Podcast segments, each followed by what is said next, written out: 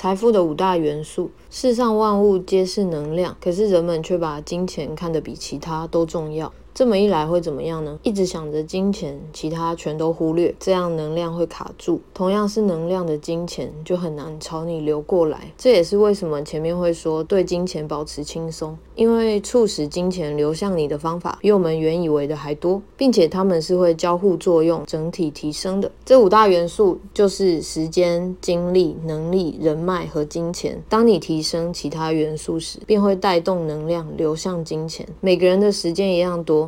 怎么使用时间，则带来不同成果。做任何事都消耗精力，所以要保持健康。能力越高，人脉越多，财富基本盘扩展，能承接的财富便越多。那假如我们没有金钱买老师上课，增进能力，花时间看书，能不能呢？靠人脉和朋友专长互换，互相教学，也是一个方法。大家一起进步，多好。